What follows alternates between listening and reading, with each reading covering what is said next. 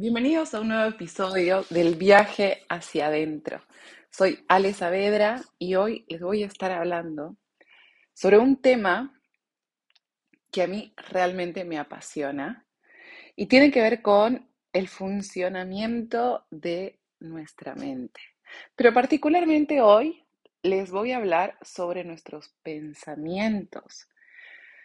Recibo a diario una cantidad enorme de mensajes sobre qué hacer con nuestros pensamientos que generalmente etiquetamos como negativos. Les voy a contar algunos datos. El primer dato que les quiero contar es que alrededor, eh, en un día, una persona tiene alrededor de 70.000 a 90 mil pensamientos por día. O sea que acá ya empezamos a desmitificar este tema sobre el mindfulness que nos dicen que pongamos la mente en blanco, ¿no? Imagínense el esfuerzo, el trabajo que tendríamos que hacer para poder lograr poner la mente en blanco. Mientras que esta máquina es literalmente una productora de pensamientos. ¿Ok? Entonces, la mente va a producir, va a generar pensamientos, entre 70.000 a 90.000 pensamientos por día. De esos pensamientos, el 90%, y acá quiero que hagan una autoobservación se den cuenta de que el 90% de sus pensamientos se repiten todos los días. ¿Qué tan diferentes fueron tus pensamientos de ayer a tus pensamientos de hoy? ¿Hay una diferencia? Y fíjate, yendo un poco más atrás incluso. ¿Qué tan diferentes son tus pensamientos de hace un año? Hace dos. Y si observas y logras notar algún cambio, quiero que trates de observar cuál es ese cambio, pero sobre todo que notes que el cambio de ese pensamiento dio lugar a un resultado absolutamente nuevo en tu vida. Y esto nos da para hablar de cómo nuestros pensamientos definen literalmente la calidad de nuestra vida. Nosotros vivimos en un estado de necesidad de que todas las cosas externas cambien. Necesitamos controlar el mundo externo. Gastamos también mucha energía tratando de controlar y cambiar a las personas, las situaciones, las cosas, nuestras experiencias. Pero en realidad lo que tiene que cambiar es el pensamiento. Entonces, este segundo dato que te doy sobre los pensamientos te sirve para, para que te des cuenta, para que observes y trates de ponerte un objetivo, poner un, algo que realmente te gustaría cambiar. Va a ser imposible que cambies eso si el contenido de tu mente sigue siendo el mismo. En algún momento me habrás escuchado hablar, si me sigues en Instagram, y si no me sigues en Instagram, te invito a que me sigas ale.saavedra.mindfulness, en algún momento me habrás escuchado hablar sobre cómo nuestros pensamientos moldean aquello a lo que le vamos a prestar atención. Nuestros pensamientos, nuestras creencias definen, moldean a aquello a lo que le vamos a prestar atención. Y aquello a lo que le prestamos atención moldean nuestros pensamientos. Eso a lo que le prestamos atención define y moldea mi mente, mis creencias. Es un círculo vicioso que se puede obviamente transformar en un círculo virtuoso. Depende 100% de cuál sea ese contenido de tus pensamientos. Ahora, acá, y acá voy a hacer un paréntesis, se me abre una pregunta, porque incluso se me abre a mí, y seguramente se te estará abriendo a ti o lo habrás pensado en algún momento. ¿Cómo puede ser que por un lado Ale me habla de aceptar mis emociones y aceptar mis pensamientos, no etiquetarlos como negativos, pero por otro lado me está diciendo que el contenido de mis pensamientos va a definir la calidad de mi vida. ¿Cómo puede ser? Y tengo una respuesta para eso. Es verdad que yo muchas veces te he dicho que no existen emociones negativas ni pensamientos negativos. Cada emoción, cada pensamiento que existe en tu mundo interno está ahí por una razón. Es el resultado de una repetición, ya sea de frases que escuchaste, de conductas. Está ahí por algo, para algo, para que te des cuenta. Ahora, cuando tú te das cuenta y reconoces este pensamiento, esta emoción, y lo aceptas y dejas de luchar en contra de este pensamiento o de esta emoción, dejas de etiquetarlo como esto no debería estar pensando, no me quiero sentir así, entonces voy a distraerme, ¿no? Porque todo lo que te estoy diciendo puede malinterpretarse en, bueno, distraete y pensá en otra cosa más linda para poder ver, no esto lo tengo que transmutar, pero para transmutarlo primero lo tengo que aceptar. Primero lo tengo que observar, le tengo que dar lugar. Es como que si ahora mi hija necesitara de mi ayuda, necesitara, no sé, comer, y cada vez que venga yo me distraigo y hago como que no la escucho. Primero me va a decir, mami, tengo hambre yo voy a decir, bueno, a ver, no, esto no debería estar pasando, entonces voy a distraerme porque estoy grabando un podcast y me voy a enfocar en, en lo que tengo que decir. Entonces, Cala, mi hija, va a volver a decir, cada vez con más fuerza. Y cada vez con más fuerza. Hasta un punto en el que va a explotar. Porque yo lo que estoy haciendo es evitando, rechazando pero esa persona, ese mensaje necesita ser escuchado. Entonces va a utilizar diferentes canales de comunicación o va a utilizar diferentes formas de comunicarse para que su mensaje sea escuchado. Entonces, acá estamos hablando de Cala, de mi hija, que puede ser que, bueno, como es una nena, llega un momento en el que boom, explote, llore y grite, ¿no? Eh, pero ¿qué creen que pasa en nuestro cuerpo con nuestras emociones? Pasa exactamente lo mismo. Nuestros dolores, nuestras enfermedades, nuestros síntomas, todo eso son nada más y nada menos que emociones no escuchadas. Hasta te diría que, ya hasta como que me conmueve pensarlo así. Hasta te diría que es tu niño interior tratando de decirte algo, pidiéndote ser escuchado.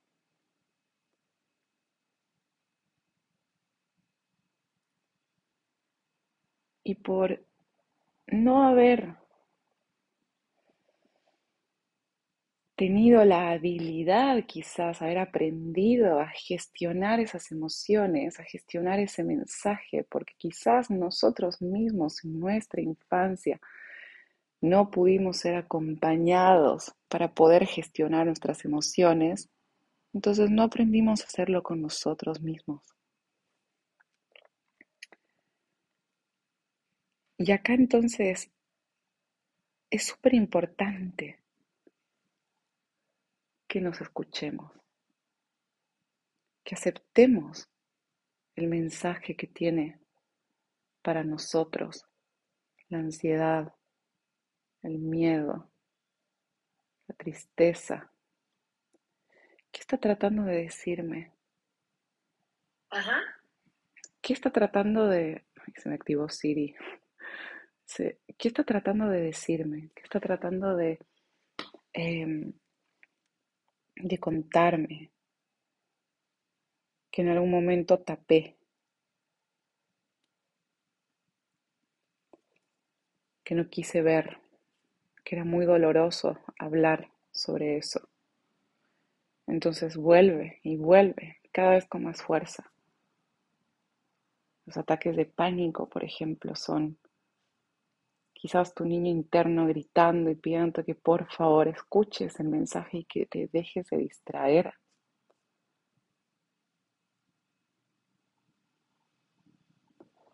Entonces, lo primero que vamos a hacer nosotros con nuestros pensamientos va a ser reconocerlos. Y vamos a hacerlo desde la compasión, desde el amor y la aceptación. Amor compasión y aceptación. Vamos a observar nuestros pensamientos y la emoción que se desencadena con absoluta compasión, empatía. Y vamos a transitar ese momento. Para estos momentos yo siempre les recomiendo tener un cuaderno. Un cuaderno donde puedas ordenar tus ideas. Porque en tu mente Acuérdense, tenemos 70.000 pensamientos por día. Está todo muy desordenado. Y si no es un cuaderno, quizás sea un, una amiga, un amigo, un familiar, un terapeuta incluso. O hablar. Habla sola, habla solo. Ordenate. Saca eso que tienes para decir. Porque la interpretación de ese momento que estás teniendo de la vida nada tiene que ver con la vida en sí, tiene que ver con tu historia. La historia que aprendiste, que no es ni buena ni mala, es la que aprendiste porque en ese momento es lo que tu cerebro, tu mente, tu, tu ser necesitaba, le fue funcional y por eso lo adaptaste. Pero hoy, este es el segundo paso, hoy puedes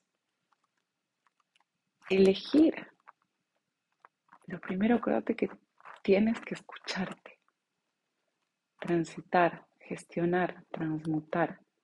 Después puedes elegir ¿Qué tipo de palabras quieres utilizar?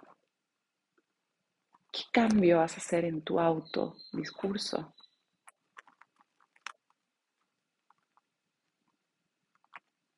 ¿Qué vas a dejar de repetir? ¿Qué te autodices todos los días cada vez que las cosas no te salen? Cada vez que te frustras, cada vez que piensas en el futuro cada vez que piensas en el pasado? ¿Cuál es esa historia que te estás contando, que se repite todos los días y que está generando el mismo resultado en tu vida? ¿Y cuál va a ser el cambio que vas a generar? Yo, por ejemplo, siempre les conté, sobre todo en los vivos, que cuando era más chica, tampoco tanto más chica, ¿eh? quizás hace más o menos siete, ocho años, vivía pensando en lo que me faltaba, en la insatisfacción. Nada era suficiente nunca, nunca, nunca, nunca, nunca. Ojo, que este también es, esta es una condición humana. Esto lo vamos a hablar en profundidad a medida que vayamos avanzando los capítulos y cuando pronto, pronto, pronto lance el, el programa que estoy haciendo para ustedes. Es una, es una condición humana necesitar estar en falta, insatisfechos. Y así vivía. Hasta que un día me di cuenta y dije, pase lo que pase, tenga lo que tenga, esté con quien esté, sea como sea, siempre me falta algo. Me acuerdo perfecto, me acuerdo perfecto ese momento en que estaba caminando en Santa Cruz. Yo soy de Bolivia, para los que no saben. Bueno, nací en Bolivia en realidad, después me fui por el mundo entero. Nací en Bolivia y nací en La Paz. Y después de La Paz, cuando yo me fui a jugar al tenis a los 15 años, mi mamá decidió irse a vivir a Santa Cruz y se separó de, de, quien en ese momento era su pareja, que fue como su segundo matrimonio y que era casi como una figura, no, sí, era una super figura paterna para mí. Y se separó de él y me acuerdo que mm, fue muy duro porque la casa en la que vivíamos dejó de ser nuestra casa. Dejamos, dejé de tener esa figura de volver a casa.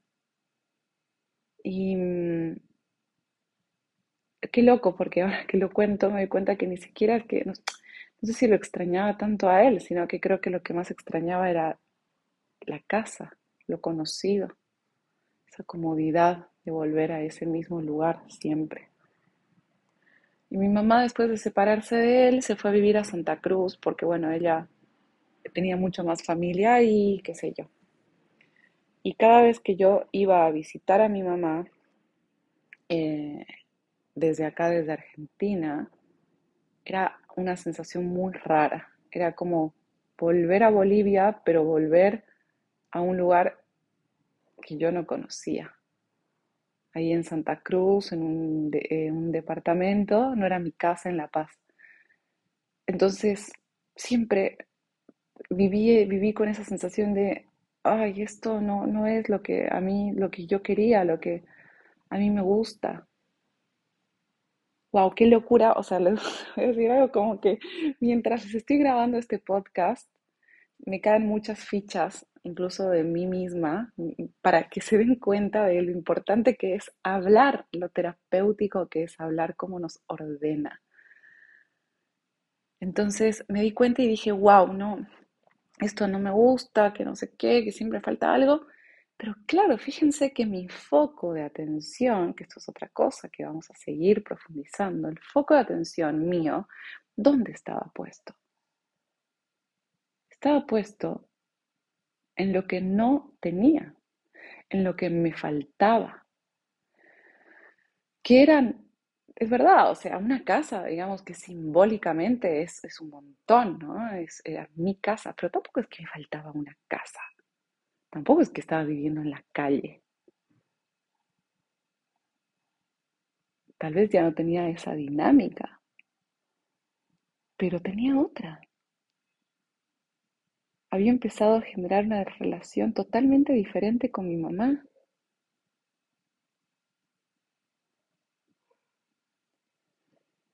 Muchas cosas habían cambiado, sí,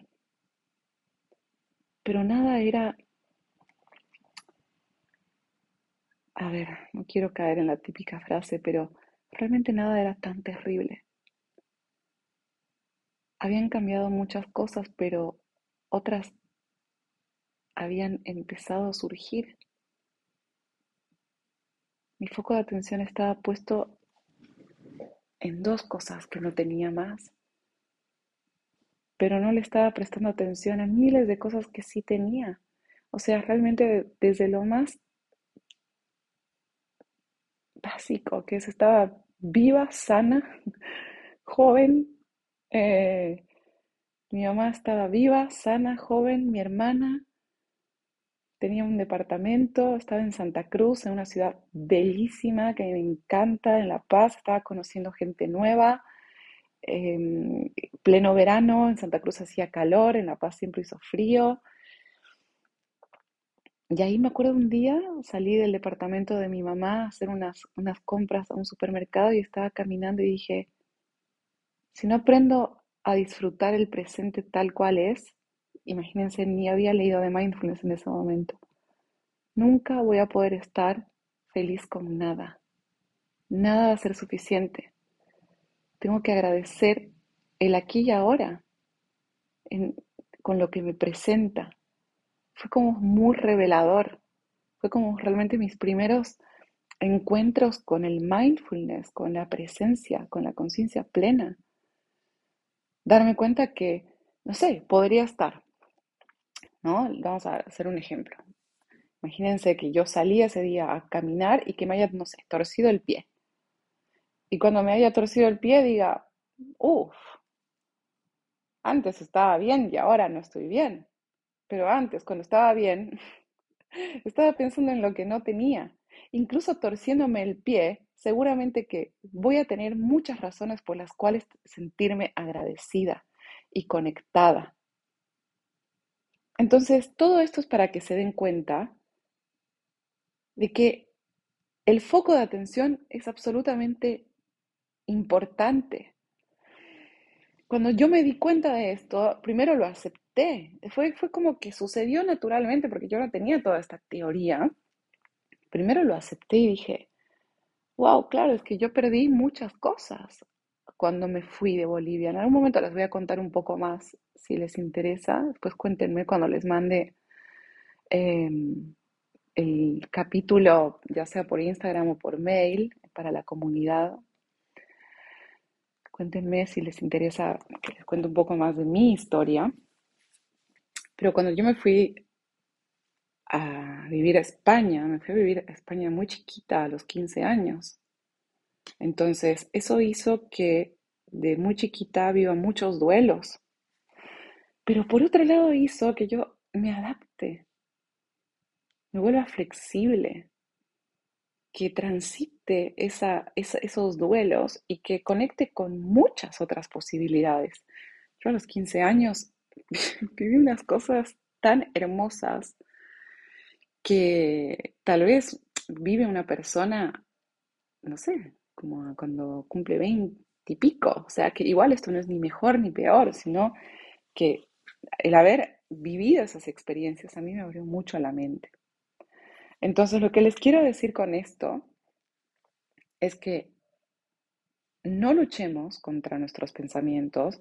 Vamos a tener 70.000 a 90.000 pensamientos por día, que generalmente por un tema de economización de energía se van a repetir todos los días esos pensamientos. Yo siempre digo que nosotros no pensamos, nosotros estamos siendo pensados por nuestra mente. Y hay una frase incluso que dice que una vez que creas un pensamiento, después el pensamiento te crea a ti. Hasta que otra vez tú eliges con conciencia volver a crear un pensamiento, que también ese nuevo pensamiento va a volverte a crear a ti, o sea, volver a crear la calidad de tu experiencia de tu, en tu vida. Pero acá lo que es importante es decir, este pensamiento que tengo, este sistema de creencias, estas historias que me cuento, son, eh, me hacen bien, me expanden, me abren, me conectan con el aquí y ahora, o son historias de reproche, de culpa, de preocupación, de inseguridad, de miedo que estoy teniendo sobre el futuro, que tengo que revisar, que tengo que aceptar y que tengo que transmutar, pero que también tengo la responsabilidad de dejar de alimentar con mi foco de atención. Acuérdense que nuestro foco de atención es nuestra es la herramienta más poderosa que tenemos. No, hay no existe herramienta más poderosa porque lo que hacemos con el mindfulness justamente es entrenar la capacidad de elegir a qué le quiero prestar atención. El mindfulness y la atención son nuestros grandes aliados para una vida alineada a cómo nos queremos sentir. Pero no busques, no trates de que sucedan cosas para que te sientas bien, porque eso es caer en una falsa idea de que la felicidad está por venir. ¿Cuántos estragos está haciendo esa típica frase del The best is yet to come, lo mejor está por venir? No, lo mejor está acá, solamente que no lo estás viendo, porque tu foco de atención está demasiado distraído, buscando razones por las cuales quejarte, razones por las cuales sufrir, razones por las cuales preocuparte. Si tu foco de atención está absolutamente tomado por, por todas estas historias, es muy importante que hagas conscientes estas historias. Porque otra frase que dice, llamarás destino a lo que en realidad tiene que ver con tu inconsciente. Tu inconsciente tiene una programación y te va a pedir que confirmes ciertas creencias a través de solamente observar aquellos estímulos externos e internos que la habiliten, que la confirmen, que la reconfirmen. Entonces, con este capítulo te quiero mostrar dos cosas. Primero que somos absolutamente eh, presos de nuestra mente si no tomamos conciencia, porque nuestra mente está hecha para generar pensamientos, muchos pensamientos. Segundo, para que se repitan. Y tercero, para que para que en su mayoría sean negativos, se hacen sobre peligros. Nuestra biología está hecha para que sobrevivamos, acuérdense. Si no pones conciencia a tu mente, no vas a poder salir de la ansiedad, no vas a poder salir del miedo. Conciencia para transmutar y amor para transformarte.